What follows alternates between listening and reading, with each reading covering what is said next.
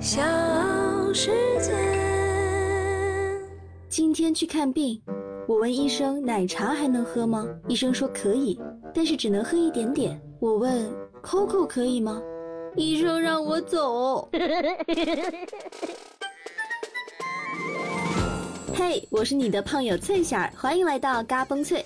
在七月四号，也就是昨天，经过大约七个小时的出舱活动，神舟十二号航天员乘组密切协同，圆满完成了出舱活动期间的全部既定任务。航天员刘伯明和杨洪波已经安全返回天河核心舱，标志着我国空间站阶段航天员首次出舱活动取得圆满成功。不管是看电影还是看纪录片，感觉航天员穿的航天服都特别的重，实际上是真的很重。飞天舱外的航天服可以调节适应每位航天员的体型，但是每件衣服都重达一百三十公斤，也就是两百六十斤。虽然说衣服很重，但穿脱起来其实是非常方便的，穿上只需要五分钟，脱下来五分钟也就够了。一般情况下，试售人员包括航天员都用不了五分钟，三分钟左右就可以达到了。那我有一个问题啊，航天服虽然可以适应每位航天员的体型，但是我要是稍微胖一点儿，我是不是不一定能穿得上啊？三四五月不减肥，六七八月徒伤悲，这都到七月了，朋友，你减肥了吗？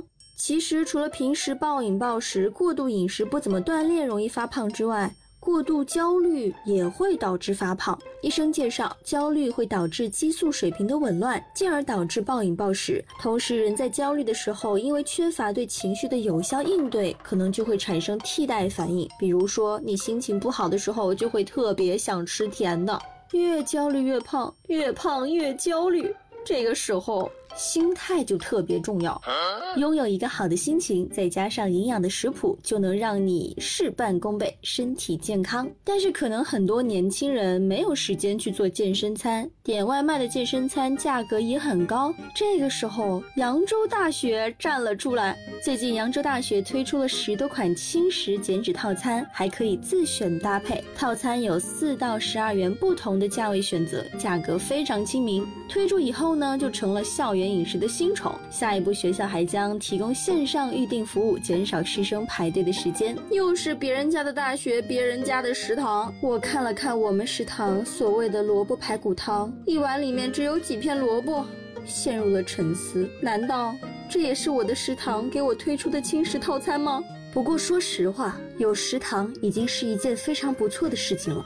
毕竟在食堂吃饭，餐具是不会收费的。但是如果你出门找了一家饭馆坐下来吃饭，最后买单的时候，总会发现你需要付一到两元的餐具费。但其实。这种餐具费是不能够强制收取的。最近，南京有一个餐厅就违规收取了两元的餐具费，被罚了九千块钱。根据江苏省消费者权益保护条例，餐饮业经营者应当提供符合卫生标准的餐具，而使用集中消毒套装收费餐具的经营者，应当同时提供免费餐具供消费者选择。如果没有事先明示告知的，是不能够收取费用的。也就是说，如果有一天你去到餐厅里面，发现他们家的餐具要要收费，你可以要求对方提供免费的餐具。如果对方没有事先明示告知不能够提供免费餐具的话，是可以通过法律的方式保护自己的权益的。